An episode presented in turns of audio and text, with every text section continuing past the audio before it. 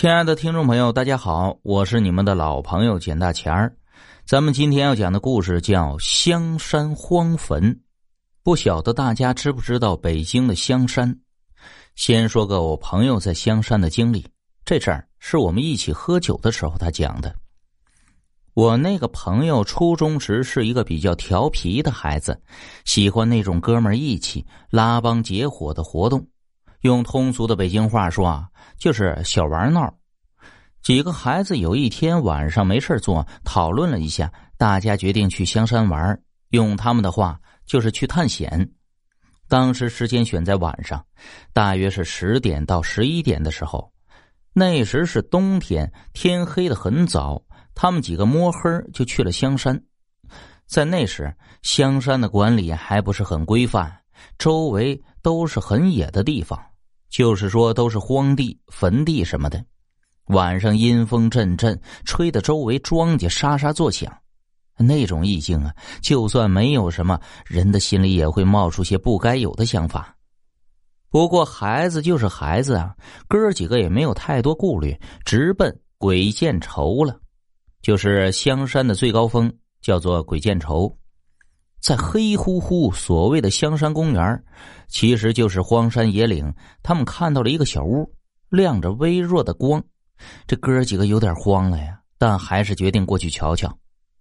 到了屋前，看见门口一团黑乎乎的东西，还有个小亮点儿。这哥几个真的慌了，刚要闪人，一个声音发出来：“干嘛的？”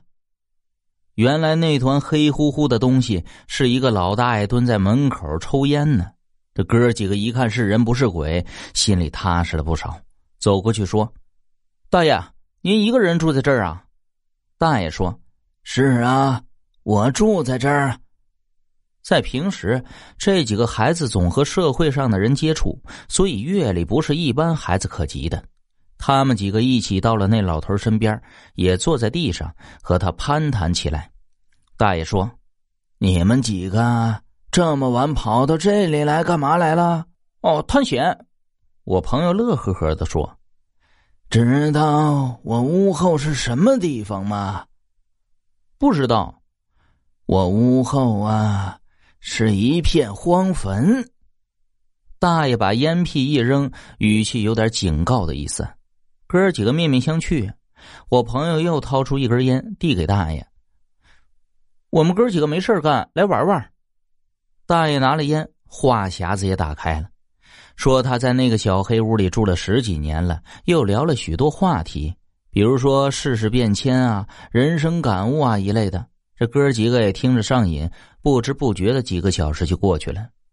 这时候，有个哥们不知想起了什么，突然问大爷。您住坟地前面这么多年，有没有什么邪门的事发生啊？大爷看了他一眼，说：“哎，没事儿，没什么事儿啊。咱们说别的啊，小孩子别瞎打听。”哥几个听大爷的话，这一合计，这里有故事啊，于是缠着老大爷，有的给烟，有的打听。之后老大爷禁不住他们求，终于说了，但只悠悠的说了一句。啊，其实啊也没什么，就是一到晚上有哭的，有笑的。至今呢，我哥们想起这话，心里还犯怵呢。